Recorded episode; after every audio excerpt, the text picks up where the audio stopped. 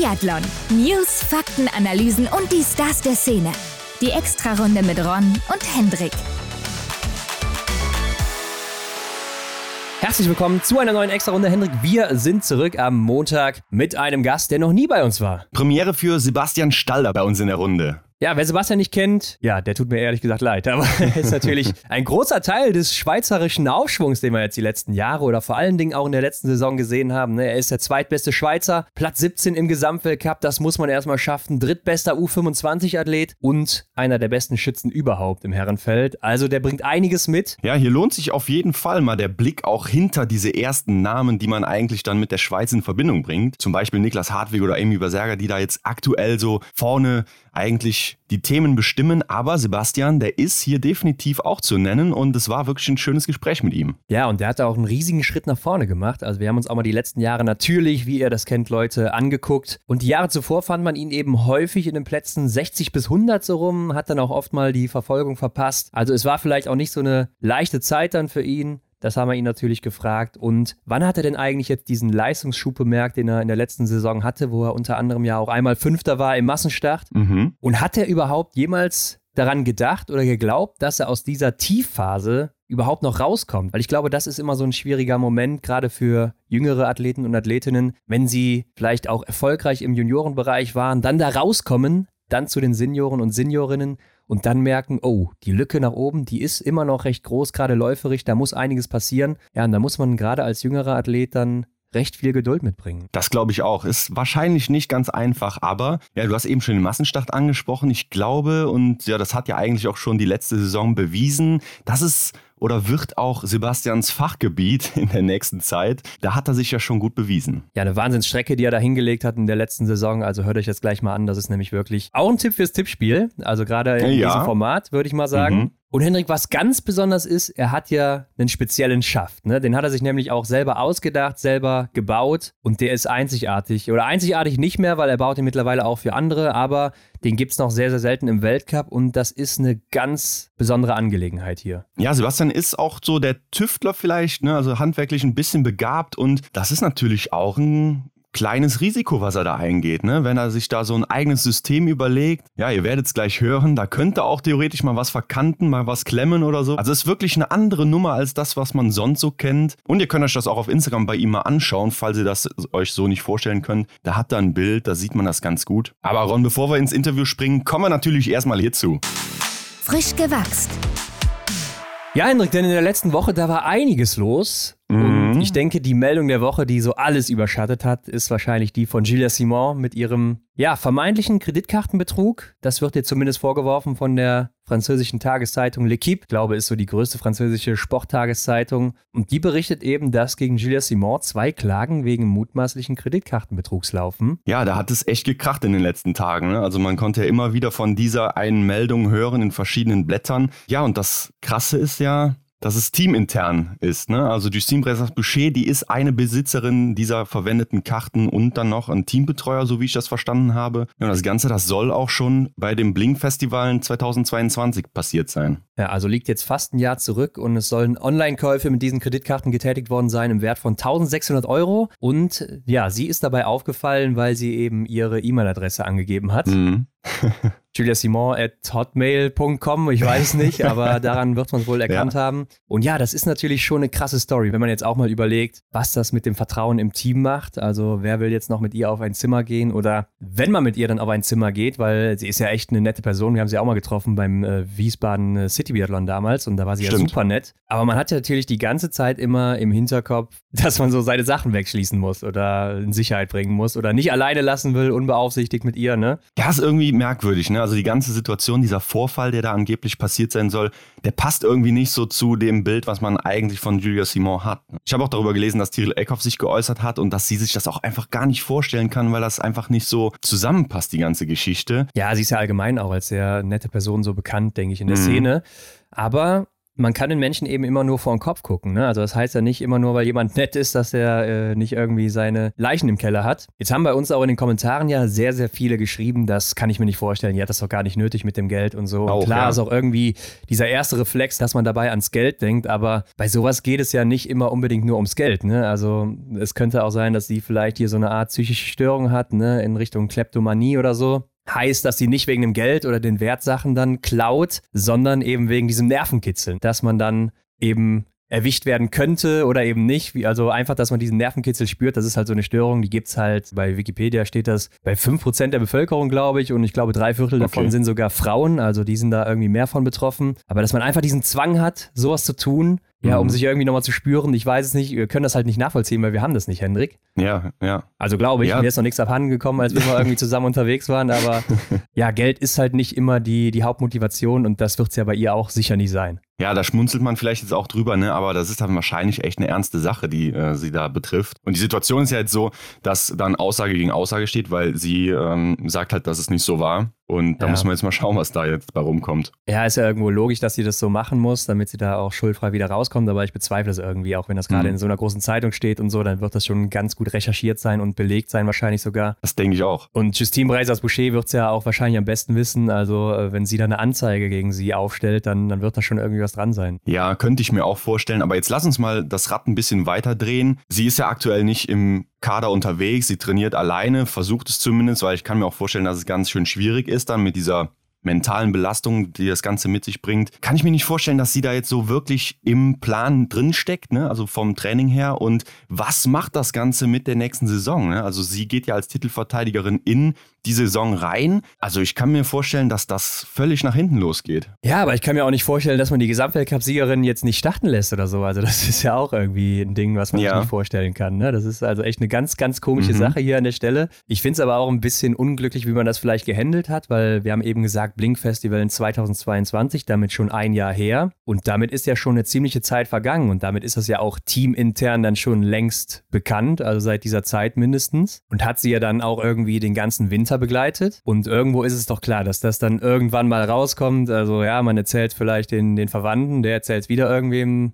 der irgendwie verwandt bekannt ist oder sowas, dem man ja. vertraut und irgendwie geht das so rund, geht dann vielleicht langsam, aber jetzt ist es irgendwie geleakt worden, weil es sollte sicher nicht rauskommen. Das heißt, sie schleppt das ja schon eine ganze Zeit lang mit sich rum und im letzten Winter war es ja dann irgendwie kein Problem für sie zumindest. Ja, das finde ich auch merkwürdig, dass das halt jetzt zu dem Zeitpunkt rauskommt und sie trotzdem da vorher schon mit beschäftigt war und dann die Erfolge eingefahren hat. Ne? Also dass, dass das einfach bislang kein großes Thema für sie oder auch intern dann war. Zumindest hat man es halt nicht gehört. Ja, und was ich jetzt noch sagen wollte, ist, wie es dann eben gehandelt wurde, finde ich halt irgendwie mhm. nicht ganz clever, weil man konnte sich denken, dass es vielleicht irgendwann rauskommt und man hätte vielleicht direkt damit an die Öffentlichkeit gehen sollen oder sie, mhm. dass sie sagt, jo, ich habe diese Störung und ich bin irgendwie in Therapie und mache was dagegen so dann hätte jetzt, wenn diese Meldung rauskommt, wahrscheinlich niemand mehr was gesagt. Oder man hätte es auch dann intern versteckt halten können, weil es ist irgendwie ein offenes Geheimnis so, dass sie das hat dann. Und spätestens jetzt, nachdem der Vorfall ja an die Öffentlichkeit gekommen ist, muss man doch jetzt dann irgendwie hingehen und sagen, ja, ich habe einen Fehler gemacht und sagen, dass man jetzt auch irgendwie in Therapie dagegen ist und sich behandeln lässt, damit das irgendwie in Schach gehalten werden kann. Weil ich glaube, wenn du jetzt einfach schweigst und so weitermachst, dann, dann wird das ja immer wieder aufkommen und du wirst das immer irgendwie im Hinterkopf haben. Das wird immer deinem Ruf auch anhaften und das wird ja nie irgendwie verloren gehen dann. Ja, und ich habe auch gelesen, dass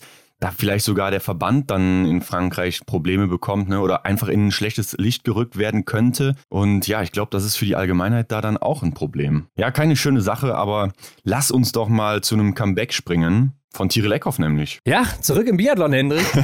Aber nicht mehr am Schießstand, sondern als Expertin bei TV2, ist ein norwegischer TV-Sender. Da ist auch Ole Einer Björndalen unter anderem schon länger unter Vertrag oder jetzt auch Petter Nordhog in der vergangenen Saison. Ähm, Ole Einer, der bleibt wohl. Was mit Petter Nordhog passiert, weiß ich nicht. Der ist ja auch eigentlich Langläufer, aber natürlich eine Legende in Norwegen oder generell in der Szene und dadurch natürlich auch wahrscheinlich ein gern gesehenes Gesicht. Aber ja, Tiril Eckhoff, die soll da den Job bekommen und ist da jetzt wohl an der Kamera an der Seite von Ole Einer Björndalen im nächsten Winter. Ja, ich denke, denke, gerade aus norwegischer Sicht ist das doch wirklich eine Bereicherung. Also ich kann mir einfach nur vorstellen, wie Tiril da dann da agieren wird, ne, mit ihrer frohen Natur. Und ich glaube, das kann echt was Cooles werden. Ne? Schade, dass ja. wir kein Norwegisch verstehen. Ja, ich glaube auch, könnte unterhaltsam werden, aber man hätte sie auch nach Deutschland holen können, denn sie kann ja auch Deutsch. Ja, haben wir ja schon oft genug gehört. War ja auch in den 1 Live O-Ton-Charts ziemlich lange vertreten. Ja, stimmt.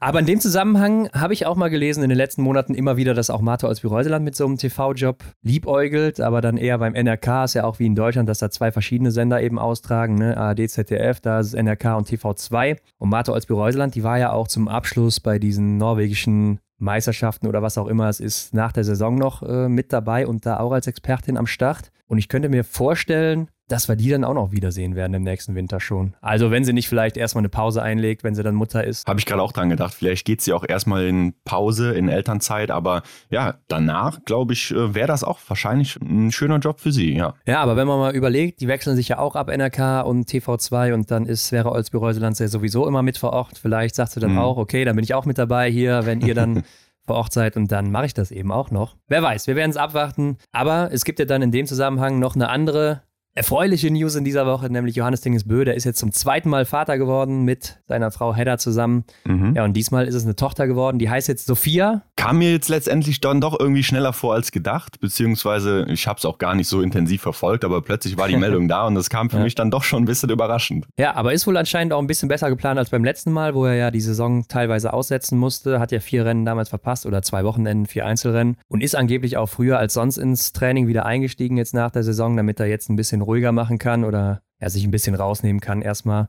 Ob das jetzt eine Hoffnung ist für die Konkurrenz, weiß ich nicht unbedingt. Ich glaube, wird trotzdem weiter schwierig, ihn zu schlagen. Ja, vielleicht leidet seine Regeneration ein bisschen in den ersten Tagen durch ähm, das nächtliche Aufstehen, aber den Mann muss irgendwie was anderes stoppen. Ich weiß es nicht.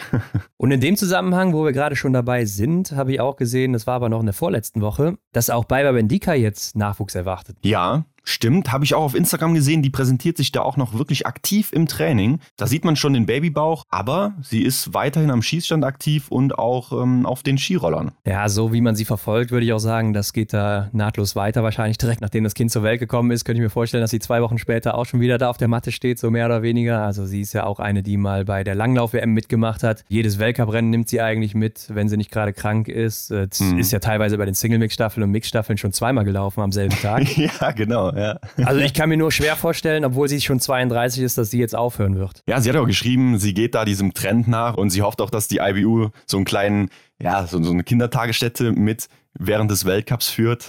Mal schauen, ob das was wird. Ja, aber ist ja eigentlich schon ein Zeichen, dass sie sicher dabei bleibt. Ich denke auch. Okay, ansonsten, Hendrik, stehen die Sommer-Events ja so langsam in den Startlöchern. Also City Biathlon ist jetzt am Sonntag in fünf Wochen. Mhm, lang ist nicht mehr vergangenen Sonntag. Das kommt immer näher und da sind jetzt auch schon ziemlich viele Teilnehmer bekannt und Teilnehmerinnen. Also bei den Männern ist das Feld komplett. Ne? Da ist jetzt in der vergangenen Woche noch Fabian Kloth dazugekommen. Ja, und damit haben wir doch hier auch ein ganz gutes neunköpfiges Athletenfeld am Start. Finde ich auch. Also gerade er dann nochmal, ähm, der wahrscheinlich so auf den, auf den Runden nochmal vielleicht ein bisschen was rausholen kann. Aber klar, ich denke, ähm, das wird echt eine coole Show, die wir da sehen. Ja, also gerade auch mit Stühle Holmler Grey, Taje Bö, Benedikt Doll, Roman Ries, Martin Ponce Leoma, Dimitri Pedroschny ist auch schon Weltmeister geworden. Ne? Mhm. Ne? Fabian Kloth, also sehr schnell stark. Niklas Hartweg, sehr starker Mann am Schießstand. Und Florian Kloth ist ja auch ein guter Schütze. Also ich glaube, das ist relativ offen hier sogar, weil bei so einem Event, das ist ja relativ kurz von der Strecke her. Das heißt, am Schießstand wird hier entschieden und also ich denke, das ist gut besetzt. Bei den Damen, da fehlt noch eine, aber da sind einige dazugekommen jetzt. Unter anderem auch Julia Simon.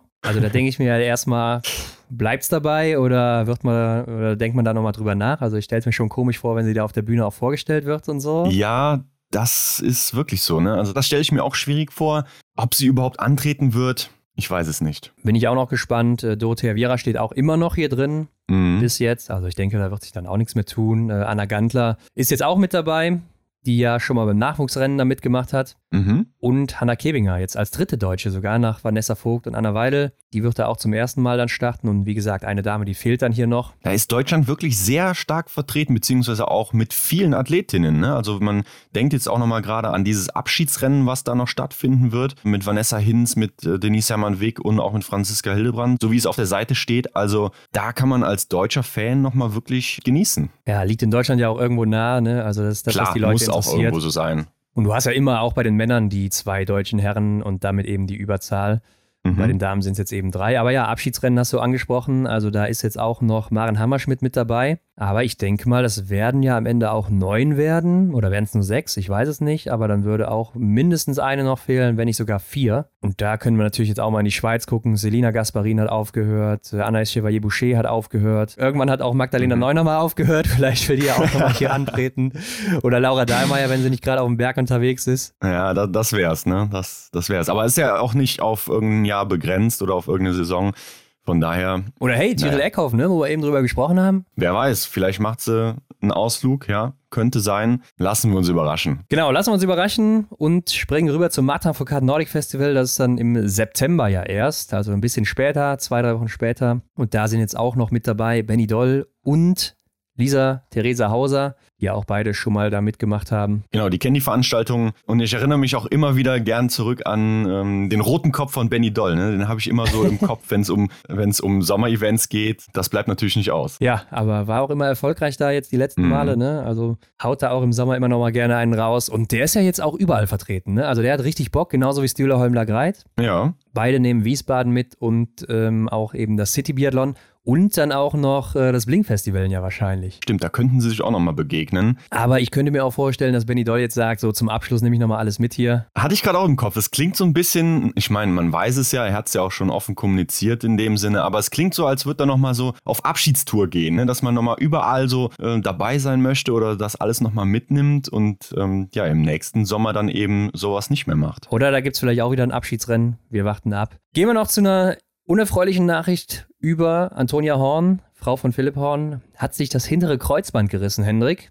Und mhm. damit gibt es erstmal eine lange Pause für sie und ich glaube, das ist besonders bitter in der Situation, weil sie sich ja noch nicht so wirklich beweisen konnte. Ne? Ist ja im letzten mhm. Sommer erst so vom Langlauf zum Biathlon rübergewechselt und da musste natürlich erstmal an den Skiskills schrauben. Ja, und ich denke, die Motivation, die war jetzt sicher hoch, hier ganz vorne anzugreifen und dann sowas, was sich da monatelang raushauen wird, das ist schon wirklich bitter. Klar, denke ich auch. Also da wartet man ja förmlich auf diesen einen Auftritt, wo man dann eben mal performen kann und wo dann auch gezeigt werden kann, dass eben das Schießen jetzt auch auch dann langsam funktioniert, dass das in die richtige Richtung geht, dass der Wechsel auch Sinn gemacht hat. Ne? Man sieht es ja auch da bei Stina Nilsson. Da wartet man ja eigentlich immer noch auf diesen großen einen Knall, dass sie da oben durchbricht. Aber ja, wahrscheinlich ähnliches war bei Antonia Horn auch geplant. Schauen wir mal, ob es dann ja, vielleicht im nächsten Jahr soweit sein wird, weil dieses Jahr stelle ich es mir dann auch sehr schwierig vor. Ja, jetzt um diese Zeit, du bist wahrscheinlich mindestens drei bis sechs Monate irgendwie was dazwischen raus oder so und dann da Klar. erstmal wieder auf das Level zu kommen, das wird schon schwierig. Ja, vielleicht kann man irgendwie oberkörpermäßig was machen nach den ersten paar Wochen oder so.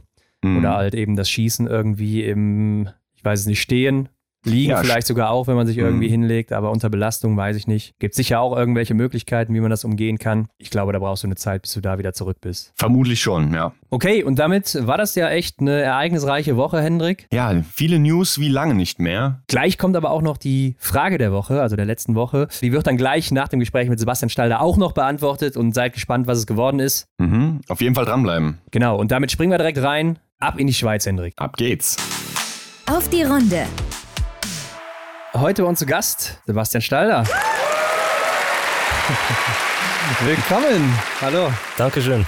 Sebastian, wir sehen gerade so dein Zimmer im Hintergrund, das sieht doch sehr bekannt aus. Ne? Also du bist bei Niklas Hartweg zu Hause. Wie kommt es denn überhaupt zu der Situation? Ja, genau. Also ähm, ich wohne ja so zehn Minuten von der Arena entfernt. Im Moment ist da dieser Erdrutsch, was jetzt da in den Medien war in Brienz. Das liegt leider genau auf meinem, auf meinem Weg. Deshalb müsste ich jetzt so ein bisschen Umweg fahren. Ja, jetzt haben wir entschieden, dass, dass mein Bruder John und ich mit Niklas hier die Woche, die Woche leben ähm, bei ihm und äh, so eine kleine kleine vorübergehende WG gegründet haben.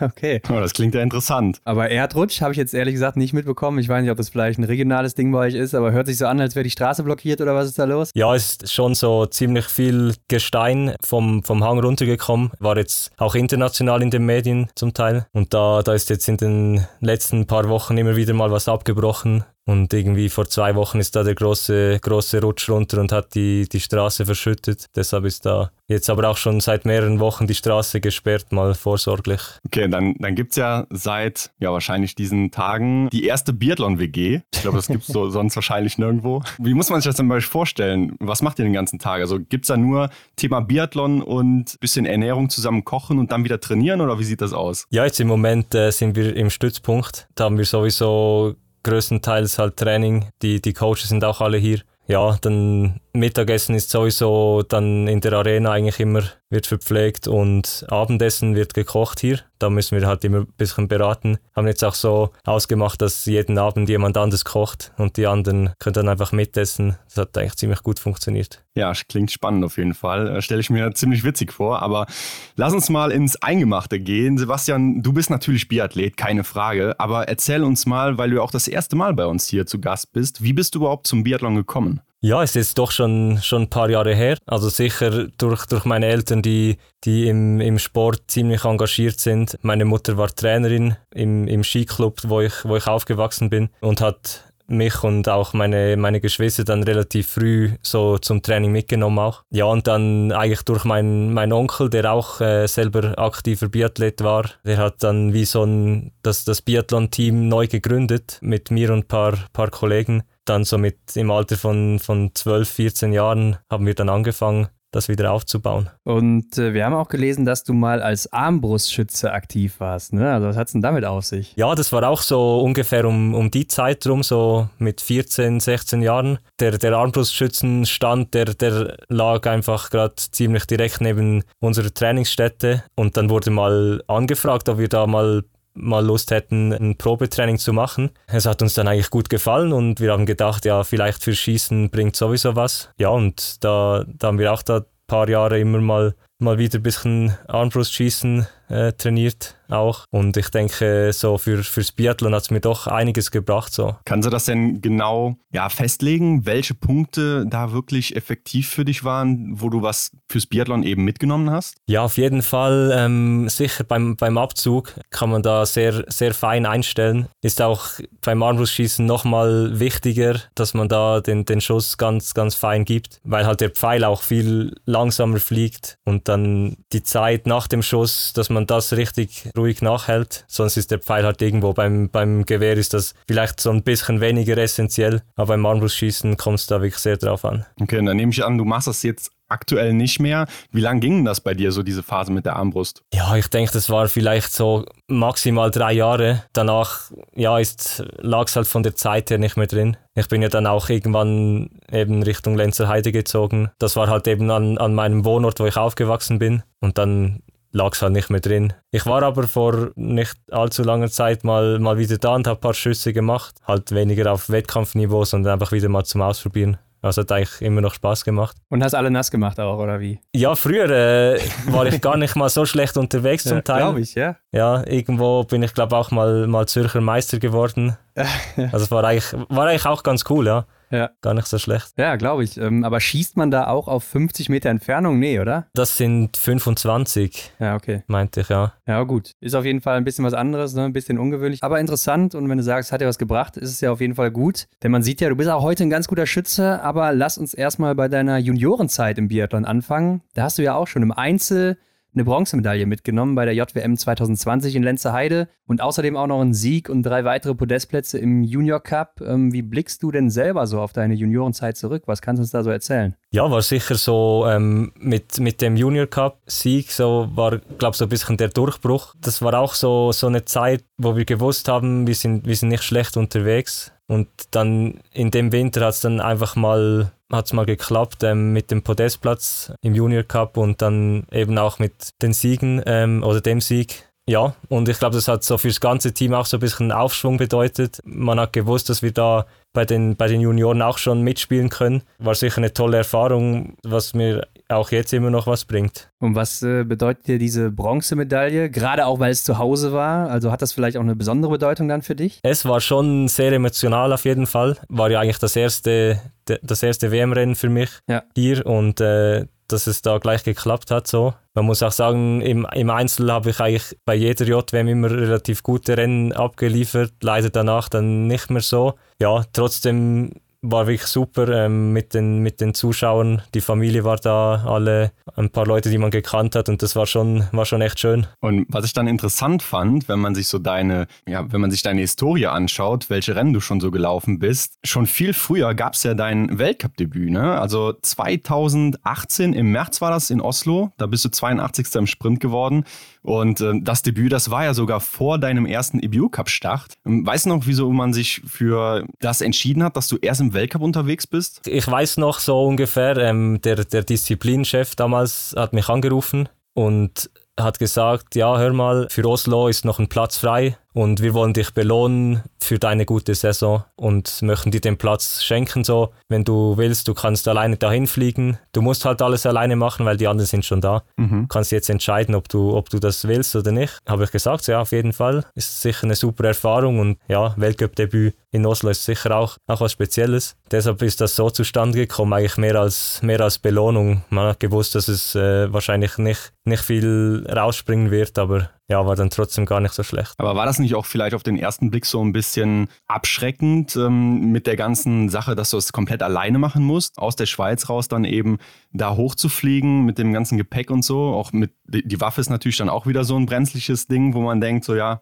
könnte ja zu Problemen kommen, oder? Ja, ähm, war sicher so zu dem, zu dem Zeitpunkt hatte ich auch noch eigentlich keine Erfahrung mit Fliegen. Wir waren vielleicht zwei, dreimal weg im Winter, wenn überhaupt. Und ja, klar war das so ein bisschen eine Situation, wo, wo ich mich dann vielleicht nicht ganz so wohl gefühlt habe. Trotzdem, eben, man, man hat ja gewusst, die anderen haben ein bisschen erklärt, was man machen muss, wo man hin muss am Flughafen und so weiter. Hat dann auch gut funktioniert. Ich glaube, auch die Rückreise musste ich dann auch alleine antreten. War dann aber auch ohne Probleme, hat das eigentlich funktioniert, weil die Tickets sind ja alle gebucht und am Schluss, ja, muss man, muss man eigentlich nur in den Flieger einsteigen. Von dem her eigentlich alles gut funktioniert. Man muss ja auch sagen, mit zehn Treffern äh, ist das Gewehr anscheinend auch unbeschadet angekommen da in Oslo, also hat alles funktioniert. Aber du warst ja dann erst zwei Jahre später wieder im Weltcup unterwegs, in äh, Novo Mesto dann, ne? Da bist du 106er dann im Sprint geworden mit fünf Fehlern, also wahrscheinlich auch ein bitteres Ergebnis für dich damals. Aber was hast denn du damals gedacht, als du da so weit abgeschlagen vom Feld noch warst in dem jungen Alter? Ja, also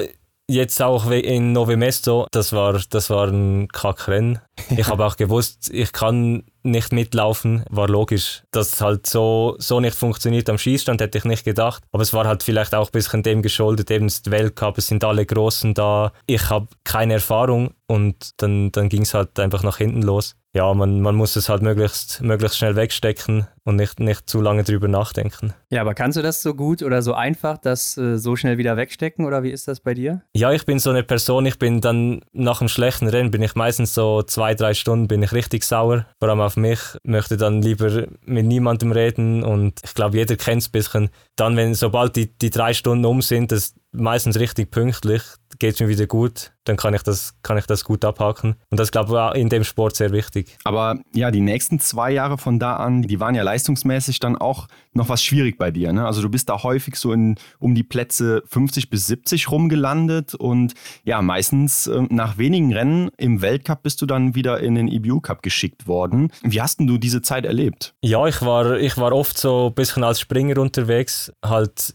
eben wenn es einen Platz zu vergeben gab im, im Weltcup-Team oder vor allem auch für, für eine Staffel oder so, wenn sie jemanden gebraucht haben, war ich, war ich halt wie der Nächste und konnte da, da einspringen. So. Ist klar, man, man kommt dann nicht in den Rhythmus rein, so richtig. Weder im IBU Cup noch, noch im Weltcup dann. Ist immer so ein bisschen eine schwierige Situation. Aber man muss trotzdem jede Chance nutzen. Eben irgendwann funktioniert es halt. Und ja, ich habe ich hab versucht, versucht jeden Wettkampf so zu nehmen, vom, vom Weltcup-Tempo auch zu profitieren, von den Athleten da mir was abzuschauen. Und ja, hat irgendwann dann was gebracht, ja. ja. Hast du denn immer daran geglaubt auch, dass du aus dieser Phase wieder rauskommen wirst oder überhaupt mal rauskommen wirst so? Ja, ich habe eigentlich immer gewusst, dass ich, dass ich mehr drauf habe, als ich da gezeigt habe. Es war auch in, in der Vergangenheit eben mit, mit ein paar Resultaten konnte ich schon sehr zufrieden sein und habe auch gewusst, dass ich eigentlich auf einem guten Weg war. Es war halt dann, ich sage jetzt, trainingsmäßig war es dann zwischendurch mal so ein bisschen, bisschen harzig. Ich glaube, da hatten wir auch so vom, vom Staff her vielleicht nicht so eine super Aufstellung. Ist nicht, nicht, also kein Vergleich zu dem, was wir jetzt haben natürlich. Und man kann nie irgendjemand anderem die Schuld geben. Aber trotzdem, wenn ich sehe, was eigentlich, was, was gut bedeutet, dann war das halt damals schon nicht, äh, optimal. Was heißt das genau, nicht optimal? Also was würdest du sagen, war damals nicht so gut, was heute vielleicht auch besser ist? Heute, wir wohnen alle in Lenzerheide, das ganze Team oder praktisch alle. Dann ist halt auch wichtig, dass ein Trainer vor Ort ist, dass wir, dass wir die Heimtrainings auch mit Trainer bestreiten können Und das war damals einfach, hat sich wie niemand richtig drum gekümmert. So. Es wollte keiner hierher ziehen, wollte niemand das Commitment eingehen und sich hier eine Wohnung nehmen. Das war halt damals so ein bisschen schade und das ist heute schon viel, viel besser. Ja, okay. Dann lass uns doch mal in die Saison 21-22 bringen, die Olympiasaison. Du warst ja zu Beginn auch in Östersund mit dabei und dann auch direkt mal 22. im Sprint geworden mit zehn Treffern und damit auch so das erste Mal in Reichweite der Besten, würde ich schon sagen. Glaubst du, das war so ein wichtiger Moment in deiner Karriere, dieses Ergebnis hier? Ja, sicher. Ähm, ich habe da das erste Mal gemerkt, dass dass sowas überhaupt möglich ist. Dann direkt auch die, die halbe Quali für, für Olympia geholt. Natürlich kam es ein bisschen unerwartet so das Resultat, weil wir haben gewusst, die, oder die, die Saison zuvor, das war, da waren wir eigentlich nie im, im Verfolger oder war ich nie im Verfolger und äh, ja, dann auf einmal ging es dann, ging's dann ziemlich rasch. Hat sicher einen riesen Aufschwung für mich wie auch für das Team gegeben. Und in, in Antolz hast du ja dann auch nochmal die Leistung bringen können. Ne? Also du hast das dann nochmal bestätigt, 26. im Einzel mit zwei Fehlern. Ja, da war ja dann fast schon klar, würde ich jetzt mal sagen, dass Olympia auf jeden Fall mit dir stattfinden wird. Und es wurde ja dann auch offiziell. Hast du denn auch schon vorher vielleicht damit gerechnet, dass du in Peking dabei sein wirst? Ich habe sehr lange damit gerechnet, eben besonders nach dem, nach dem Anfang der Saison, so, wo ich eigentlich recht gut drauf war. Und dann ging es Richtung Olympia und dann wurde es immer enger, hatte ich das Gefühl, weil auch die anderen so langsam in Form kamen und jeder hat eigentlich noch eine Chance gekriegt und jeder hatte noch die Chance, sich zu qualifizieren. Da habe ich auch gewusst, es gibt eigentlich keinen Jugendbonus mehr. Wenn ich halt dann der Fünfte bin, dann bin ich halt raus. Dann wird nicht auf das Alter geschaut, was auch richtig ist grundsätzlich. Ja, ich war dann froh, dass ich in, in Antolz den, den Einzel noch laufen durfte, weil eigentlich war ich dafür gar nicht vorgesehen. War da mit, mit Joscha zusammen, habe ich noch trainiert am Vormittag und äh, Jeremy ist dann kurzfristig ausgefallen. Dann hat, hat der Coach angerufen, ob ich, ob ich noch gut genug drauf bin, um zu laufen und habe dann entschieden, ja okay, ich laufe noch und dann ging es eigentlich gar nicht so schlecht. War eigentlich dann auch so eine gute, ein gutes Zeichen, auch die Formkurve ging dann wieder aufwärts Richtung Olympia. Aber ich glaube, in deiner Situation hättest du wahrscheinlich auch gesagt, du bist gut drauf, wenn du es nicht bist, oder? Ja, man, man könnte, ja, bisschen, ja, ist klar, ja. ja. Ähm, ich hätte vielleicht schon, schon gesagt, aber es war, es war einfach auch damals ein, ein ziemlich hartes Training. Ich weiß das noch. Josh und ich haben uns zum Schluss bekämpft bis zum Tod, äh, gesprintet oh. wie, wie Vollidioten. Und ja, äh, ja dann war es eigentlich schon ein bisschen so, ja, ein bisschen müde war ich schon. Und äh, gegessen habe ich auch nichts. Habe dann nur einen Shake getrunken und bin dann ziemlich direkt ohne, ohne Skitest zum, zum Anschießen gegangen. Das war witzig. Hattest du da nicht irgendwie so Bammel, dass dann dir vielleicht auch die Energie ausgeht? Ich meine, es waren ja immerhin 20 Kilometer, die dann da noch vor dir waren, ne? Ja, man hat das auf jeden Fall gemerkt. So, ich glaube, reingestartet bin ich ziemlich defensiv, habe auch gewusst, ich kann sicher nicht äh, da irgendwas reißen. Und gegen Ende des Rennens hat man dann schon gemerkt, dass die Energie vielleicht ein bisschen, bisschen ausging. Aber trotzdem war es eigentlich so, dann auch dank dem soliden Schießen ein ziemlich gutes Resultat. Das kann man so sagen. Und ich finde auch deine Leistung in Peking dann bei den Spielen, die war für deine damaligen Verhältnisse auch noch ganz gut. Ne? Aber wie waren denn so die Spiele allgemein für dich auch als Teilnehmer? Ja, ich, ich habe mir so Olympische Spiele, habe ich mir ganz ehrlich, habe ich mir ein bisschen anders vorgestellt. Ja. Ähm,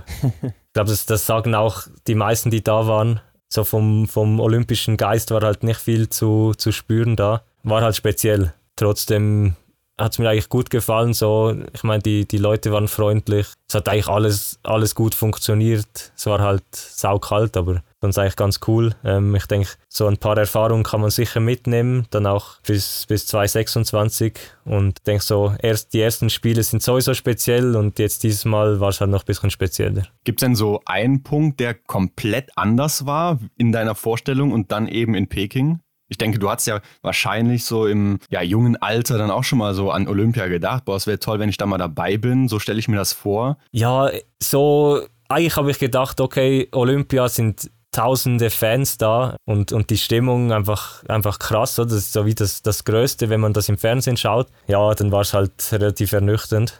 Ja. Ähm, ja. Die, die, paar, die paar Knöchen, die da waren, so.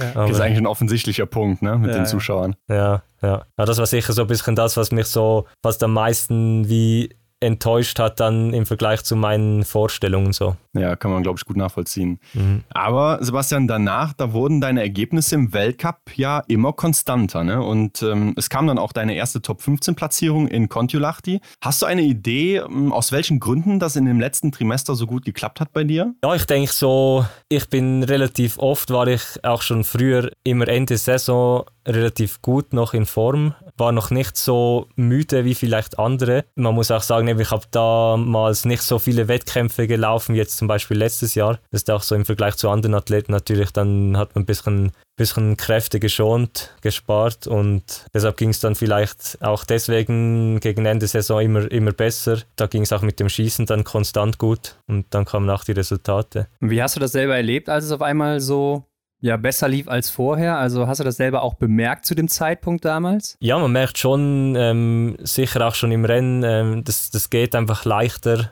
Man, man kann mitlaufen mit den anderen, was, was vorher eher schwierig war, so auf meinem Level. Und äh, da habe ich gemerkt, okay, ich kann, ich kann auch mit den, vielleicht nicht mit den allerbesten, aber so mit dem, mit dem guten Mittelfeld kann ich auch mal eine Runde mitgehen. Ja, das, das merkt man dann schon und auch, auch nach den Rennen fühlt man sich halt deutlich, deutlich besser, wenn so ein, so ein gutes Resultat auf der Tafel steht. Das glaube ich dir. Lass uns mal über den letzten Sommer sprechen, die letzte Vorbereitung 2022. Wie lief die so bei dir? Also bist du gut durchgekommen, verletzungsfrei geblieben oder erzähl mal. Ähm, ja, Verletzungen hatte ich jetzt eigentlich schon drei Jahre gar nichts mehr. Letzten Sommer im August habe ich eine Ausbildung gestartet beim Zoll mhm. mit, mit meinem Bruder John zusammen. Ja, die, die Ausbildung, die war, die geht bei uns insgesamt vier Jahre. Wir haben die halt so ein bisschen gesplittet, machen aber eine vollwertige Ausbildung. Die ging dann aber auch bis Mitte November, hat eigentlich bis äh, direkt vor der Saison, sind dann auch direkt von da eigentlich zu den Selektionswettkämpfen gereist. Also das heißt, so August bis November war halt trainingsmäßig so, mussten wir so ein bisschen zurückstecken, hatten nicht die gleichen Trainingsstunden wie die anderen ja, am Schluss kam es dann, glaube ich, gar nicht so drauf an. Man hat vielleicht gemerkt, dass Anfang Saison das noch nicht so gut ging wie, wie gegen, gegen Ende oder in der Mitte, aber ähm, eigentlich,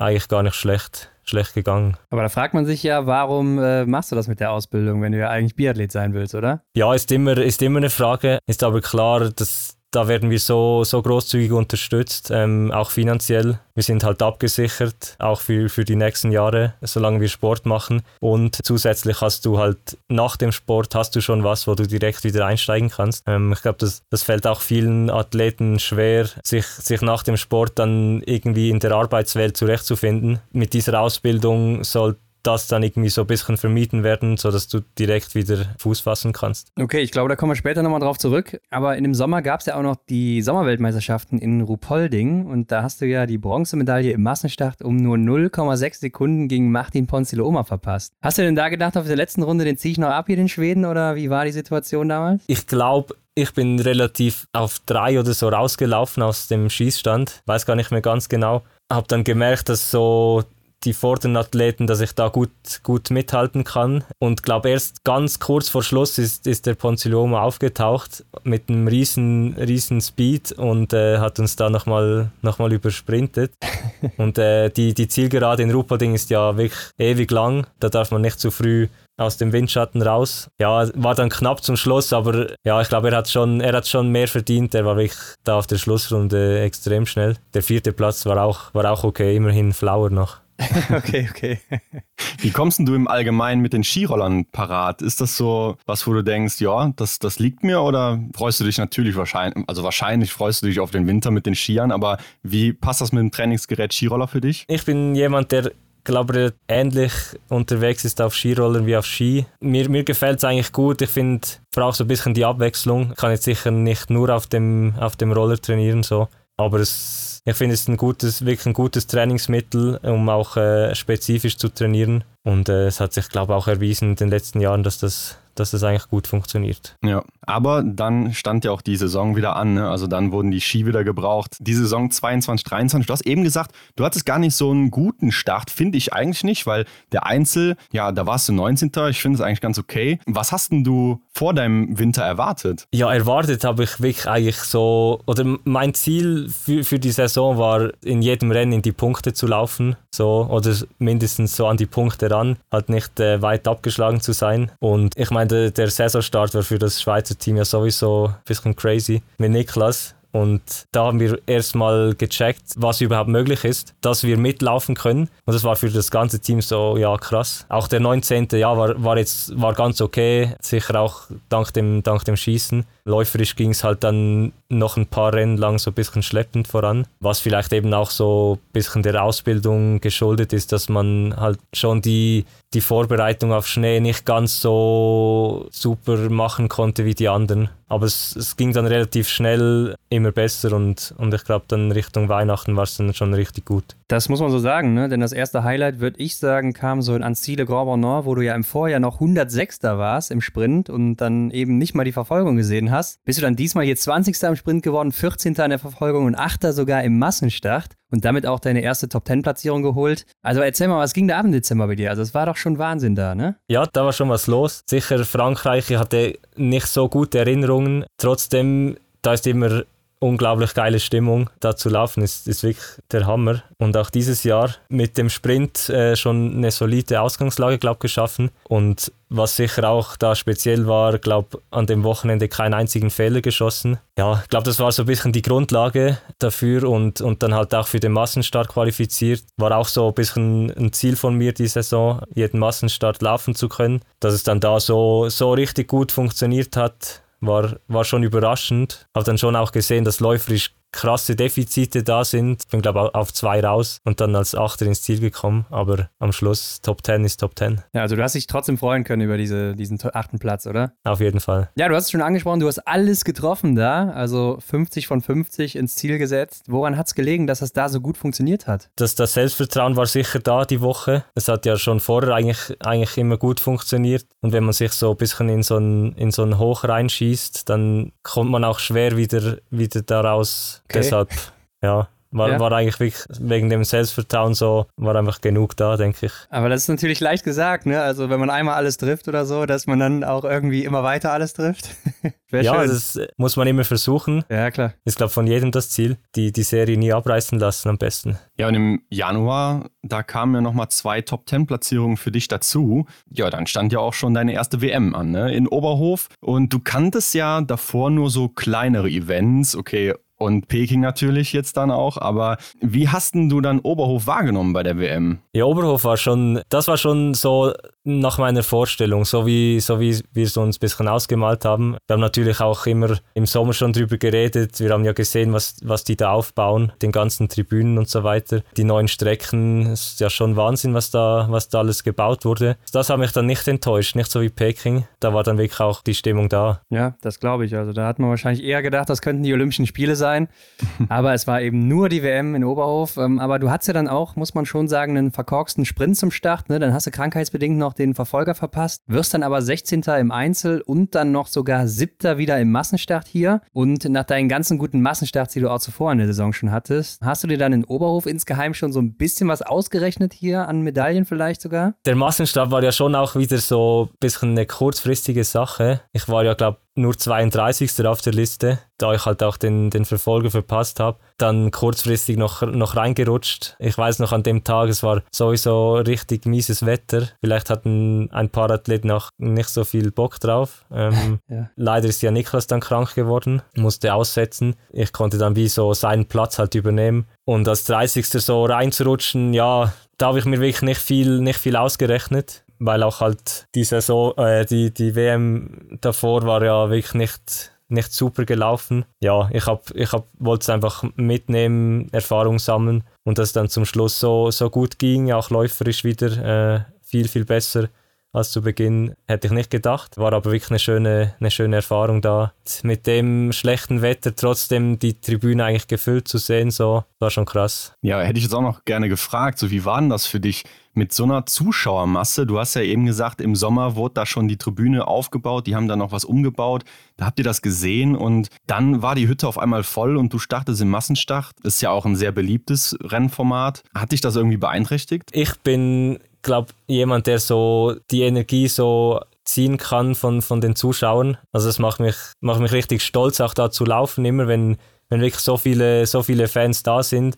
Und man weiß ja, die sind ja auch für uns da oder sie sind wegen uns da. Das beeinträchtigt mich eigentlich immer nur, nur äh, positiv. Also da nehme ich, wirklich, nehme ich wirklich viel Energie raus. Ja, ist ja nicht schlecht auf jeden Fall. Aber nach diesen Top-Ergebnissen, die du dann da für dich schon gesammelt hattest in der Saison, da hattest du nochmal ein schwaches Wochenende in Nove Mesto. Aber du kommst ja auch nochmal beeindruckend zurück. Ne? In Östersund bist du Siebter im Einzel geworden und dann Fünfter im Massenstach. Also hier nochmal eine neue Bestleistung aufgestellt. Und das erste Mal dann auch bei den Flowers mit dabei gewesen. Zumindest dann im Weltcup. Hast ja vorher schon mal erreicht. Aber hier war es sicherlich nochmal was Besonderes. Erzähl mal, wie war denn dieser Moment für dich? Ja, auf jeden Fall Östersund, die, die Strecke mag ich eigentlich sehr. War schon eben im, in der letzten Saison da mit einem guten Resultat. Ja, ich habe gewusst, Massenstart kann ich irgendwie einfach besser als die anderen Wettkämpfe. Mitlaufen fällt mir irgendwie leichter. Viermal schießen kommt mir sowieso entgegen. Ja, das war, war dann wirklich schon ganz speziell. Ist klar, es haben auch ein paar äh, von den Top-Athleten gefehlt. Das, das Feld war nicht so krass stark wie, wie normal. Und trotzdem musste man es halt irgendwie, irgendwie machen.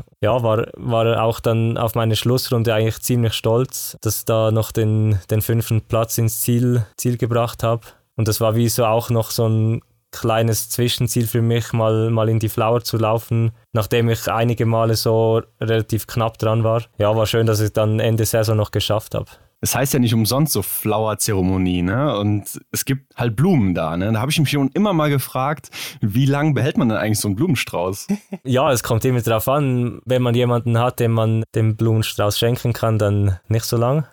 Okay. Und sonst, ja, ich konnte ihn halt gleich verschenken, deshalb war er nicht so lange in meinen Händen. Ich glaube, man sieht halt auch häufig nach der Flower-Zeremonie, dass die auch direkt wieder wegfliegen ins Publikum oder sowas. Ne? Mhm. Ne? Also ja. sind äh, nicht immer so beliebt, aber okay. Du beendest ja dann auch, äh, Sebastian, deine Saison in Oslo wie viele andere. Du aber mit dem Massenstart auf Position 9. Und damit hast du ja dann auch alle Massenstarts in den Top 10 abgeschlossen in diesem Winter. Ne? Also wir nennen dich auch intern hier schon gerne den Massenstartmeister, denn du bist jetzt in allen fünf Massenstarts dabei gewesen. Du warst nie schlechter als Platz 9. Platz 5 deine beste Platzierung sogar. Also Warum liegt dir der Massenstart so gut? Ja, wie gesagt, ich, ich, ich kann es nicht genau sagen. Ich glaube, es, es fällt mir leichter, hinter, hinter anderen Athleten herzulaufen, als selber das Tempo zu bestimmen, selber zu pacen. Das muss ich auf jeden Fall die nächsten Jahre noch ein bisschen erarbeiten. Für die meisten Wettkämpfe sehr wichtig. Ja, irgendwie fällt mir das einfach leicht und äh, am Schießstand auch mit den anderen anzukommen, die auch so ein bisschen unter Druck zu setzen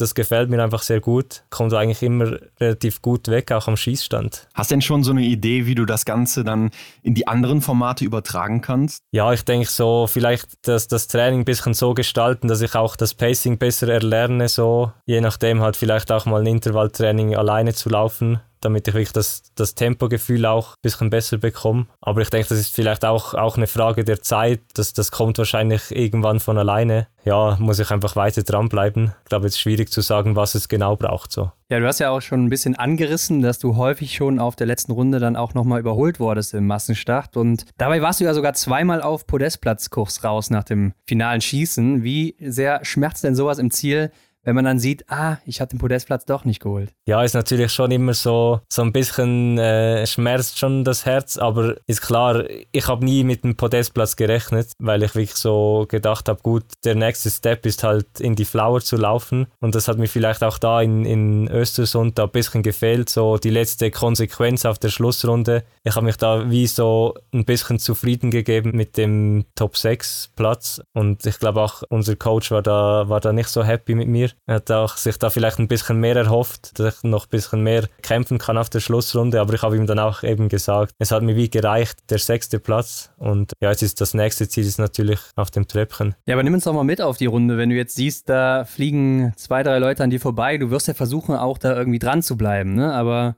es geht irgendwie nicht. Wie, wie kann man sich das vorstellen aus deiner Sicht? Ja, es ist immer halt aus dem Schießstand raus, möglichst viel Tempo mitzunehmen. Wenn du nicht in die Strafrunde musst, geht das, geht das immer viel leichter. Und ja, ist klar, irgendwann kommen halt die, die ganz starken Athleten kommen von hinten und sie wollen ja auch mit einem großen Tempo an dir vorbeigehen, dass du nicht irgendwie gerade dranbleiben kannst. Und das funktioniert halt meistens auch relativ gut. Ja, jetzt da auf, auf dieser Schlussrunde war es halt, war's halt wirklich so ein bisschen schade. Ich habe da direkt ein Loch reißen lassen von, keine Ahnung, 10 Metern und das Loch war halt bis zum Schluss dann ein bisschen ähnlich, ähnlich groß und nicht mehr größer geworden. Das heißt, wenn ich vielleicht da ein bisschen mehr gekämpft hätte, direkt äh, hätte ich eventuell dranbleiben können, aber man kann immer sagen, hätte. Ja, klar.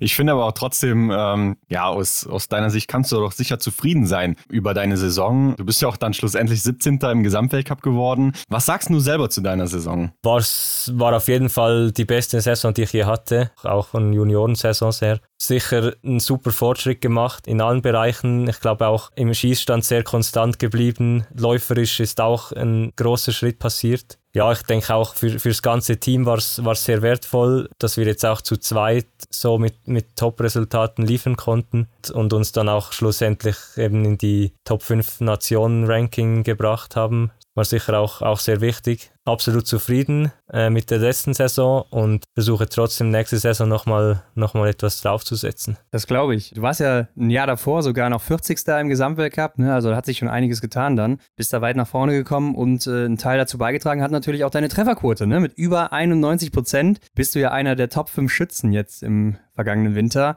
Und das ist ja auch nochmal eine ordentliche Steigerung im Vergleich zu den Vorjahren bei dir. Woher kommt denn das jetzt? Ja, ich glaube auch durch, durch das neue Trainerteam mit Remo, der sehr viel Ruhe ausstrahlt am, am Schießstand, uns die Ruhe auch wirklich so mitgibt. Das, das hat mir sehr viel, sehr viel geholfen, glaube ich. Und ich habe auch wirklich so, ich mache einfach seine Trainingspläne. Ähm, ich denke nicht zu viel drüber nach, was er, was er genau plant an, an Schüssen und, und an, an Schießprogramm. Ich habe einfach das Vertrauen, dass das funktioniert. Und äh, ich glaube, das hat letztes Jahr gut funktioniert und, und wird auch dieses Jahr wieder funktionieren. Ja, hoffentlich für dich. Ähm, aber das werden wir dann noch sehen. Aber du hast dazu ja auch noch echt solide Range Times. Ne? Also du bist ja auch in den Top 17 und äh, Niklas Hartweg, der ist ja auch so ein Spezialist, also ein guter Schütze, auch ein schneller Schütze. Wie ist das denn bei euch im Training? Wie, wie läuft das da ab? Bettelt ihr euch da gegenseitig, wer schneller ist und besser schießt oder wie, wie ist das in der Schweiz? Ja, ist natürlich natürlich schon so, wenn man so ein bisschen vorne dabei ist, kann man sicher voneinander so ein bisschen profitieren. Eben äh, Niklas und ich versuchen schon mal auch ein bisschen aufs Tempo zu drücken. Klar,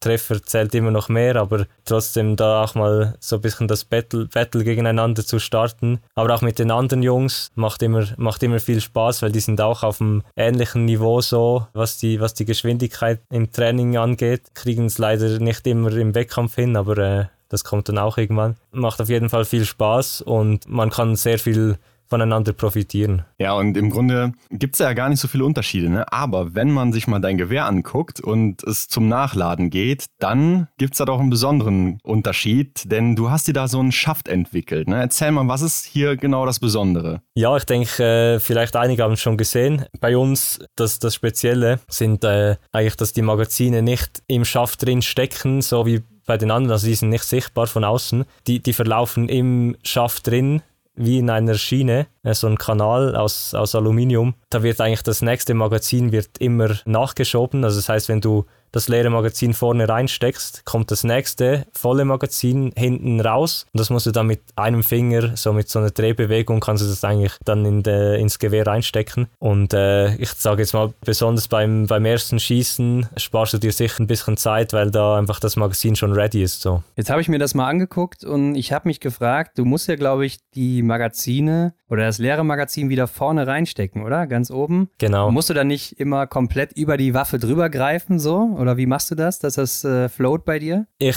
muss eigentlich nicht drüber greifen oder beziehungsweise es ist ja nicht so weit vorne eigentlich. Also der, der Schaft ist nicht mega lang. Das heißt, man muss den Arm nicht strecken. Und man muss ja auch beim anderen oder beim normalen System muss man ja auch, wenn man das vorderste Magazin nehmen will, müß, müsste man ja auch so weit nach vorne greifen. Und ich glaube, das ist jetzt, ob du da 10 cm weiter vorne das reinsteckst, da verlierst du keine Zeit. Die Zeit hole ich dann raus, indem ich es halt nur mit deinem Finger wieder reindrücken kann. Aber das heißt, wenn du weggehst vom Schießstand, dann schiebt sich schon wahrscheinlich oder nimmst das leere Magazin, drückst es vorne rein oder wie ist das? Ich lade schon erst, wenn ich wieder auf die Matte komme. Das heißt eigentlich, ein Magazin steckt im Magazinschacht, die drei restlichen Magazine sind in der Schiene drin. Vom Laufen wird das so ein bisschen runtergeschüttelt. Das heißt eigentlich, das nächste Magazin ist schon wieder unten. So kann man so ein bisschen sagen. Wäre eigentlich schon bereit, aber du musst halt trotzdem das Magazin raus und wieder vorne rein. Und da gibt es auch keine Sicherheitsbedenken, weil das, wer die IBU sagt, ja, man darf nicht mit geladener Waffe laufen oder halt das Magazin in der Waffe darf ja nicht äh, sein, ne? Also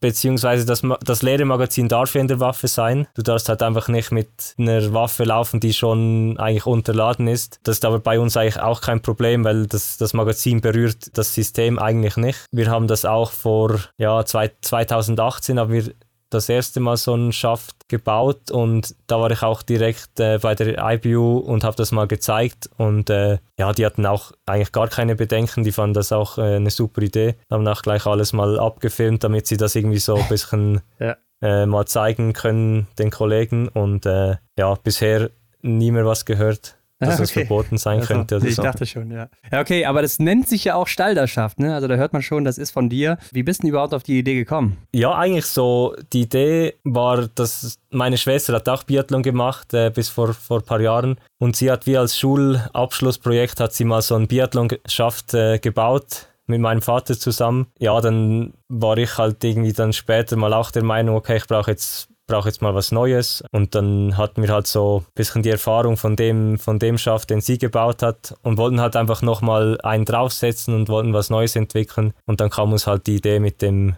mit dem Ladesystem so, da haben wir das dann so umgesetzt. Ja, nicht schlecht, nicht schlecht. Sebastian, jetzt hast du uns am Anfang erzählt, du hast jetzt eine Ausbildung beim Zoll gestartet, aber bei dir gibt es ja noch was Außergewöhnliches, nämlich du hast eine abgeschlossene Ausbildung als Zimmermann hinter dir, oder? Jawohl. Wie kann man sich das vorstellen als Biathlet? ja, das war, das war eigentlich eine ganz normale, ganz normale Lehre als Zimmermann, drei Jahre, wo ich wirklich einfach auch Glück äh, hatte dass mein Chef sehr Sport begeistert war und auch ein, ein Riesenfan schon vom Biathlon. Und der hat mich halt so, so oft gehen lassen, wie es nur ging. Trainingslager und, und alles. War halt in da in der Zeit, wo ich noch ein bisschen jünger war, da war noch nicht so viel Trainingsbetrieb. Da konnte man das noch gut oder ein bisschen besser vereinbaren als heute. Da hat auch gereicht, äh, wenn ich nach dem Arbeiten am Abend trainiert habe. Ja, das war wirklich eine riesen Möglichkeit von ihm auch, dass er mir das so bieten konnte. Wir haben auch da eine, eine super Abmachung gehabt, dass ich, dass ich wirklich mehr, mehr Ferien äh, bekommen habe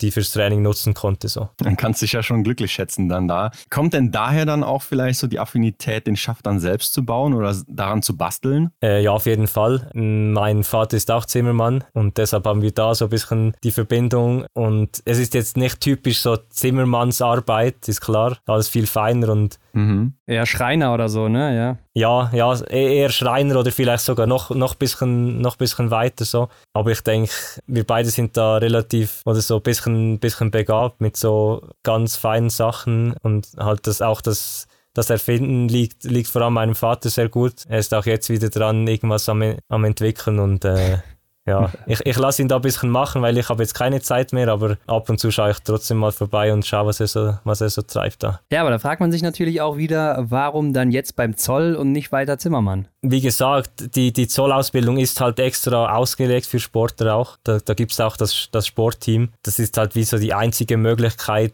wie, wie man das verbinden kann jetzt in der Schweiz. Und als Zimmermann, ja, ich, ich mache zu Hause noch was. Ich, ich baue zu Hause auch äh, mein Haus um, falls, falls es die Zeit zulässt. Aber äh, ist halt wirklich dann irgendwann ist einfach mal Ende mit dem mit, mit Zeit und irgendwann muss man sich auch ein bisschen erholen. Ja, klar. Auf jeden Fall. Aber Sebastian, lass uns nochmal zurück zum Biathlon kommen. Lass uns noch über dein Laufen sprechen, denn hier hast du ja eine 2% Steigerung hingelegt. Hast du schon vorher gemerkt, ja, dass da was passiert ist bei dir? Ja, es ist immer, äh, man, man merkt schon im Sommer so ein bisschen, es ist immer schwierig abzuschätzen, ob es jetzt halt, äh, ob man schon super in Form ist oder ob einfach das, das Grundniveau gestiegen ist. Im Sommer hofft man natürlich immer, dass einfach das, das Niveau höher geworden ist und man noch nicht äh, die Topform erreicht hat. Das Gute war halt wirklich so, im Team hat, hatten wir ein paar, paar sehr starke Läufer, äh, mit, mit Jeremy auch, dann auch mit Niklas, wo ich gewusst habe, okay, wir sind auf, auf einem guten Weg, so. Haben wir schon im Sommer, Sommer eigentlich gemerkt. Ja, sobald es dann halt Richtung, Richtung Saison ging, man, man, man, es ist so ein bisschen abzusehen, dass es besser geht, aber äh, so viel besser hätte ich jetzt auch gerade nicht gedacht. Ja, 2%, das ist schon viel an Steigerung, aber mit einem Wert von minus 0,8% bist du halt auch noch weit weg von der Weltelite ganz oben, ne? Ähm, wie kannst du denn da jetzt das nächste Level erreichen? Ja, ich denke, einfach so weitermachen wie bisher. Ich glaube, dass das Training, das wir jetzt äh, machen, die, die Trainingsphilosophie vom Trainer, die, die funktioniert für mich. Sicher, sicher so weiter, weiter daran arbeiten. Und manchmal passiert halt ein größerer Schritt, manchmal ein kleinerer. Ich hoffe, dass ich nächstes Jahr nochmal so einen Schritt machen kann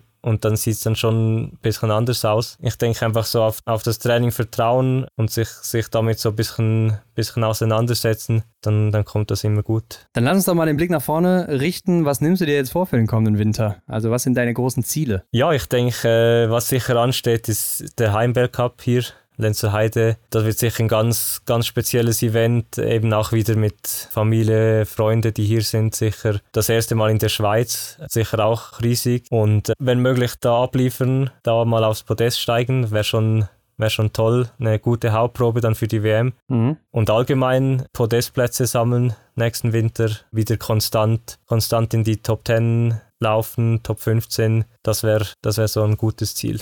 Ja, sind ja auch schon mal sehr, sehr gute Ziele, finde ich auch. Und da ist natürlich die Frage, wie läuft denn dann jetzt aktuell die Vorbereitung, damit du solche Ziele auch erreichen kannst? Wie läuft's? Momentan wirklich super. Ähm, ich habe das Gefühl, eben die, die Form ist so, wie sie sein sollte, nicht, nicht zu hoch. Trotzdem so, dass man ordentlich trainieren kann. Das, das Niveau, habe ich das Gefühl, ist nochmal gestiegen. Auch die letzten Tests äh, waren, waren sehr positiv. Eigentlich überall eine, eine gute Verbesserung zu sehen. Und halt das mit, mit, dem, mit der Ausbildung Ausbildung so, so vereinbaren, so gut es geht, die Erholung nicht zu kurz kommen lassen, dann funktioniert das schon. Ja, klar. Jetzt äh, habe ich gesehen, ihr habt vor ein paar Tagen auch ein internes Rennen gehabt. Ne? Was habt ihr da genau gemacht? Ja, das war äh, Tour de Lenzer Heide. Ja, ähm, klar. War es die, die, zweite, die zweite Austragung dieses Jahr. Ja. Ja, war ich äh, Titelverteidiger vom letzten Jahr noch. okay. Was ist das genau? Ja, es war jetzt dieses Jahr war eigentlich ein 3000 Meter Lauf auf der Bahn. Dann waren diverse Schießwettkämpfe mit Erstschuss und sonst Zeitmessungen, was alles halt dann zusammenzählt. Plus dann der, der Biathlon-Wettkampf, Massenstart war das. Ja, das, das am Schluss äh, gibt dann halt die, die Gesamtzeit und dann wird der, der großartige Sieger gekürt. Und konntest du deinen Titel verteidigen oder wie hast du abgeschnitten? Konnte ihn knapp verteidigen. Wir haben gestern noch ein äh, Surprise-Event gehabt. Da hat auch noch dazu gezählt, war Minigolf. da, war, okay. da habe ich jetzt nicht so stark abgeschnitten, muss ich leider sagen. Ja. Niklas hat mich da fast wieder eingeholt, aber ja, Titelverteidigung geglückt. Ja, ich denke auch so, die spezifischen Wettkämpfe haben ganz gut funktioniert. Schießen wie Laufen auch. Ja, ich glaube, da sind wir auf einem guten Weg. Ja, sehr gut. Äh, meine Minigolf-Karriere, die habe ich auch vor, weiß nicht, sechs, sieben Jahren mal beendet oder so nach irgendeinem Spiel, was mir nicht so gepasst hat, aber gut. Mhm. Wir haben noch eine Rubrik zum Abschluss, die wollen wir auch mit dir machen. Schnellfeuer. Genau, so heißt sie. Das sind Fragen und Aufgaben, die kannst du kurz und knackig beantworten. Mit einem Wort oder in einem Satz, wie du magst. Sebastian, hast du ein Ritual vor jedem Rennen? Nein, ich habe keins. Hast du denn einen Lieblingsort von allen, die du bisher besucht hast? Oder welcher ist das, außer Lenzer Heide jetzt auch? Äh, Östersund gefällt mir gut. Welche ist deine Lieblingsdisziplin? Massenstart. Ja, kein Wunder. Äh, stehend oder liegen schießen? Stehend. Was ist für dich das Coolste am Biathlon? Die, die Stimmung, die Atmosphäre. Und was nervt dich als Athlet am Biathlon, was du gar nicht magst? Wenn es zu sehr windet, ist äh, nicht so geil. ja, verständlich. Welcher war denn bisher dein schönster Moment im Biathlon? Der dritte Platz an der Junioren-WM hier. Wer sind oder waren denn deine Vorbilder im Biathlon oder eventuell auch außerhalb vom Biathlon irgendwelche Sportler? Äh, momentan Johann Johannes Tingesbö, immer noch Vorbild. Ja. Und mhm. äh, Roger Federer, ja, klar. auch ein super Sportler. Ja, ich glaube, das muss man als Schweizer, ne? Also da muss man, glaube ich, Roger Federer-Fan sein. Sonst darf man da kein Schweizer sein. Dann stell dir vor, du könntest jetzt den besten Biathleten der Welt zusammenstellen. Welche Eigenschaften würdest du nehmen und von wem? Es ist auch egal, ob Frau, Mann, aktiv oder inaktiv. Laufen definitiv von Johannes, muss glaube jeder sagen. das Schießen nehme ich von mir, weil ich glaube, ich kann da noch viel rausholen. Ähm, okay. Deshalb bin ich jetzt mal so, so confident und sage ja mich selber.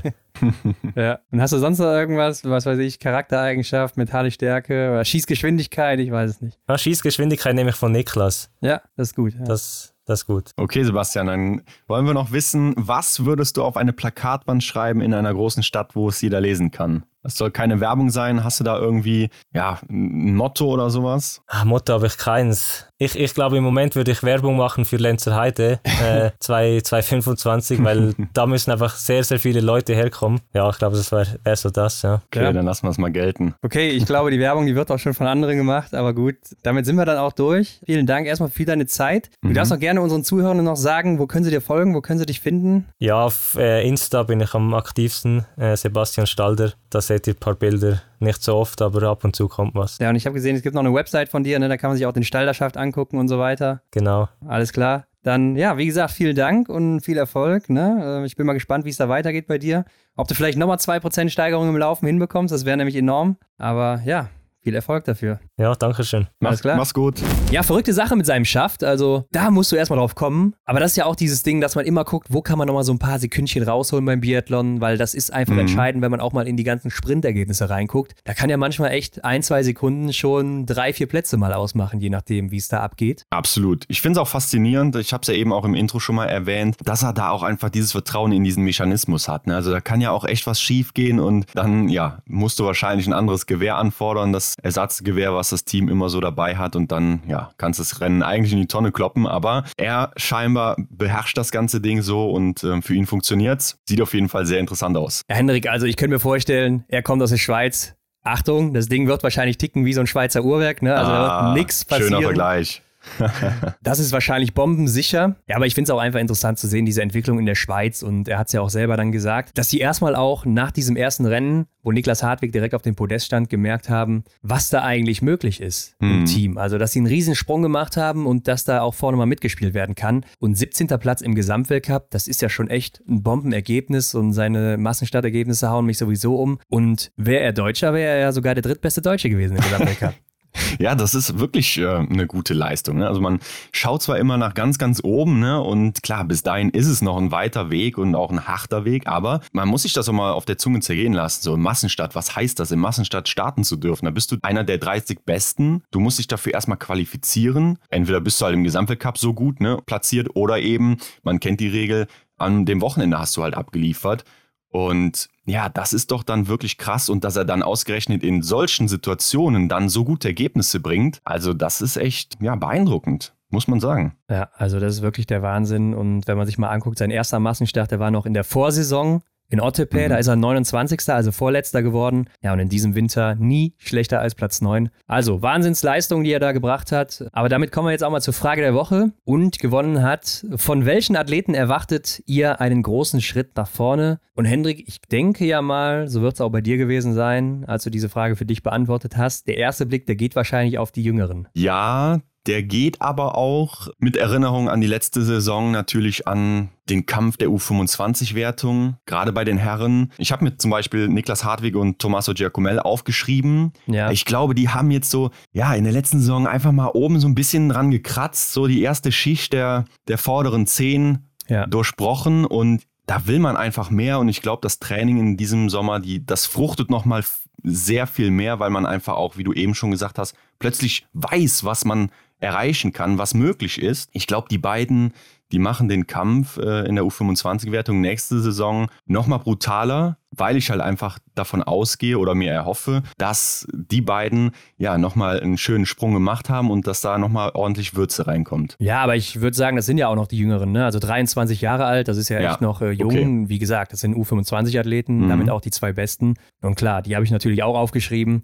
Ähm, Ja. Aber auch zum Beispiel ein Sebastian Stalder, ne? also ich glaube, da ist läuferig echt noch viel drin bei ihm, ist ja auch Mhm. gerade erst 25 geworden. Und Philipp Feld-Andersen darf man natürlich auch nicht vergessen, also der ist ja auch immer noch unter den Top 25 im Gesamtweltcup, obwohl der ja richtig viele Rennen auch verpasst hat. Ja, dass der sich so lange da oben auch drin gehalten hat, ne? Ja, also das ist wirklich schon echt bemerkenswert an der Stelle. Ich glaube aber auch, dass so Leute wie Endres Strömsheim oder Webion Sörem, welche sein könnten, die da vielleicht mal mitmischen werden, weil die sind natürlich in einem sehr, sehr starken Team und die müssen sich einfach beweisen. Also wenn da nicht abgeliefert wird und alles rausgeholt wird aus sich, dann hast du gar keine Chance da zu starten. Und IBU Cup ist auch nicht das, was die unbedingt wahrscheinlich wollen. Schöner Punkt, ja. Ich habe auch überlegt, dass wir über Norwegen sprechen. Ist natürlich schwierig, da ganz vorne irgendwas ja, zu ändern, ne? aber ich habe auch so einen Namen wie Wirbel und Sörum aufgeschrieben. Ja, ich glaube, auch Endre Strömsheim, die beiden, die werden sich da nicht zufrieden geben, wie du schon sagst. Das, die wollen da rein und vielleicht muss dann auch nochmal ein Johannes Dorle zittern oder den von dir angesprochenen Philipp Fjeld Andersen. Ne? Also, dass da sich vielleicht mal auf den hinteren zwei Plätzen nochmal irgendwas tut. Das könnte ich mir auch gut vorstellen. Ja, und wir dürfen auch nicht vergessen bei den Männern natürlich Eric Perrault, der ist gerade mal 22 geworden. Also der ist noch richtig jung, stand auch schon auf dem Podium, also wahrscheinlich auch ein Riesentalent, denke ich mal. Gerade bei den Jüngeren, deshalb habe ich eben gesagt, man guckt zuerst auf die Jüngeren, weil bei den Älteren, die schon so 26 bis 28 sind, da ist es eher ungewöhnlich, dass man noch einen sehr großen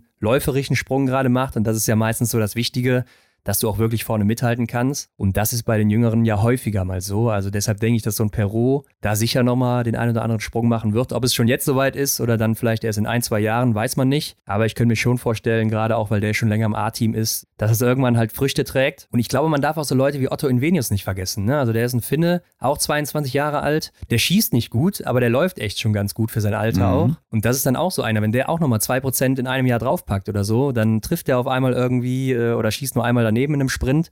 Und dann ist er auf einmal auch in den Top 5 vertreten. Also das kann ganz, ganz schnell gehen. Und wir dürfen natürlich auch nicht unseren Freund Martin Oeldal vergessen, Hendrik. Gut, ja. Klar, der ist natürlich auch noch so ein Kandidat, aber auch ein gutes Beispiel da mit dem Finnen. Und wir haben jetzt natürlich viel über andere Nationen gesprochen. Wie sieht es denn in Deutschland aus? Ne? Also mir fällt da zum Beispiel Justus Strelo ein, der ja perfekt am Schießstand unterwegs ist, gerade liegend, der uns aber ja auch erzählt hat, ja, dass es läuferisch schwierig war in der letzten Saison, aber mit den anderen neuen Rahmenbedingungen, die dann jetzt im Team herrschen, ne? mit dem neuen Lauftrainer, mit dem wissenschaftlichen Aspekt, der vielleicht damit rein spielt, ne, da könnte doch vielleicht auch noch was gehen, gerade weil Justus da so viel Potenzial hat, beziehungsweise ja noch einfach Raum da ist. Ja, hoffentlich ist da noch Raum da. Also es kann ja auch sein, dass er vielleicht niemals über diesen Wert, den er jetzt hat, rüberkommt. Ne? Vielleicht ist das schon mhm. das Maximum so. Ähm, aber klar, da ist sicher noch Luft nach oben und so und da ist auch sicher was möglich und ich bin auch gespannt, dass es jetzt Früchte trägt, was sie sich da überlegt haben. Aber wenn du über Deutschland sprichst, dann würde ich auch eher auf die Damen natürlich gucken. Also ich glaube, da müssen wir nicht lange drum rumreden, nee. Hendrik. Selina Grotian, ne? 19 Jahre alt, also ich denke auch, das ist ein, ist es ein Wunderkind, wahrscheinlich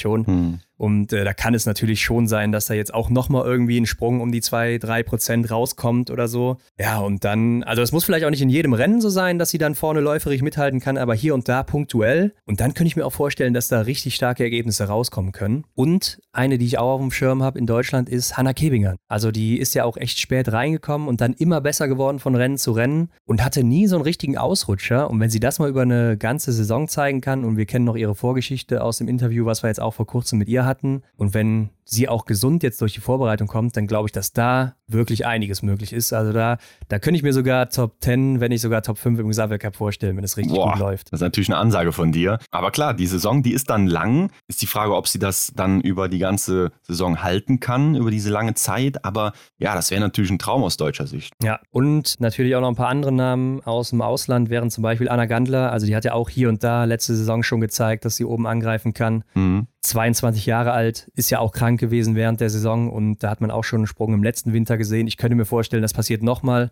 Eine Amy Baserga natürlich, also die, die erfolgreichste Juniorin der letzten fünf Jahre, würde ich mal sagen. Kommt hin, ja. Also da wartet man natürlich auch nur auf den einen Sprung. Die junge Italienerin, ne, Rebecca Passler, 21 Jahre alt, Hanna Aurenthaler, mhm. schon Weltmeisterin in der Staffel geworden, 22 Jahre alt. Teresa Wobornikova hat sich auch Richtung Ende der Saison richtig stark gezeigt mit ihren 23 Jahren. Tilda Johansson, Hendrik, IBU-Cup-Gesamtsiegerin, 23 Jahre alt und natürlich aus Norwegen Marin Kirkeide oder Kirkeide, 20 Jahre alt geworden, ziemlich genau ein Jahr älter als Selina Grotian und die ist ja jetzt fest im A-Team verankert im Weltcup-Team, wenn da nicht irgendwie mhm. was dazwischen kommt. Das heißt, die kann sich da wirklich auch entfalten über den Winter hinweg und da könnte ich mir auch vorstellen, dass wir die mal in den Top 10 oder Top 5 schon sehen werden. Genau, da ist dann die Möglichkeit da, dass es sich einfach so hochschaukelt, ne? dass man sich so gegenseitig auch dann pusht und einfach äh, die Leistung dann nach vorne treibt. Ja, und ich habe noch Lou Jean Monod im Gepäck. Die ist Dachte ja auch ich mir schon. bei ihr trifft ja auch das zu, was ich eben bei den Jungs gesagt habe, Niklas und Tommaso. Also die hat ja auch schon einige Top-Platzierungen da erreicht in der letzten Saison und ich glaube, ähm, ja, die will natürlich mehr und die kann auch noch ein bisschen mehr und da könnte man auch einen Sprung erwarten. Ja, ich glaube, das trifft auch so ein bisschen auf Tilda Johansson zu und dann eben mhm. auf Jean Monod, äh, ähnlich wie bei den Herren in Norwegen, weil die Teams da eben so stark sind in Frankreich und Schweden bei den Damen, dass du dich da nochmal mehr beweisen willst und denen da wirklich zeigen willst in jeder Einheit oder so, dass du die schlägst und ich glaube, das trägt auch nochmal ein bisschen zu der Leistung vielleicht bei.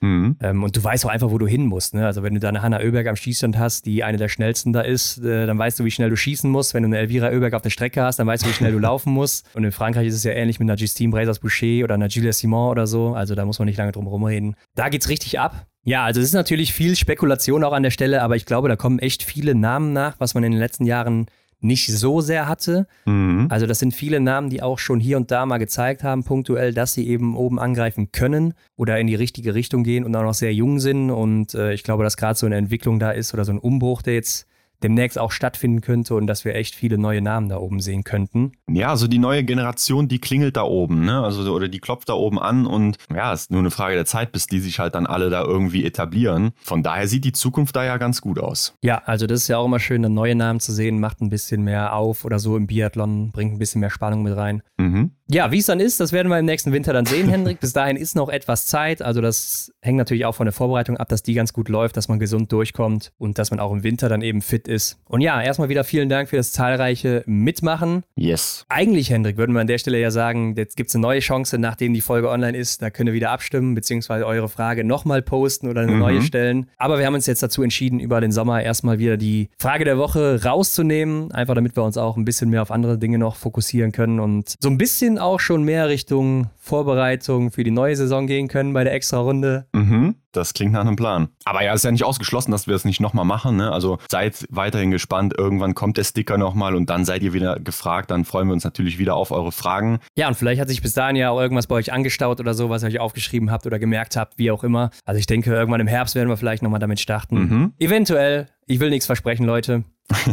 Aber Leute, wenn euch sonst noch was auf dem Herzen liegt, könnt ihr uns natürlich auch per DM schreiben und in unsere DMs reinsliden oder aber per E-Mail oder wie auch immer. Und dann gucken wir, ob wir das vielleicht möglich machen können. Ansonsten lasst ein Abo da, drückt auf die Glocke, teilt das mit all euren Freunden, lasst fünf Sterne da, wie auch immer. Für all das sagen wir natürlich Danke und das hilft uns am meisten. Und dann sehen wir in der nächsten Woche mhm. wieder zurück mit einem neuen, mit einer neuen Gästin. Ja, Folge 200. Oh ja, das ist ein Jubiläum, ne? Ja. Also da haben wir natürlich auch eine ganz besondere Gästin dann zu Gast. Aber lasst euch mal wie immer überraschen. Ja, seid gespannt. In der nächsten Woche wisst ihr dann eben mehr. Und bis dahin macht's gut. Wir sind dann auch wieder zurück. Haut rein. Ciao. Bis dann. Ciao. Das war die Extra-Runde mit Ron und Hendrik für diese Woche. Neue Folgen gibt es jeden Montag, überall, wo es Podcasts gibt.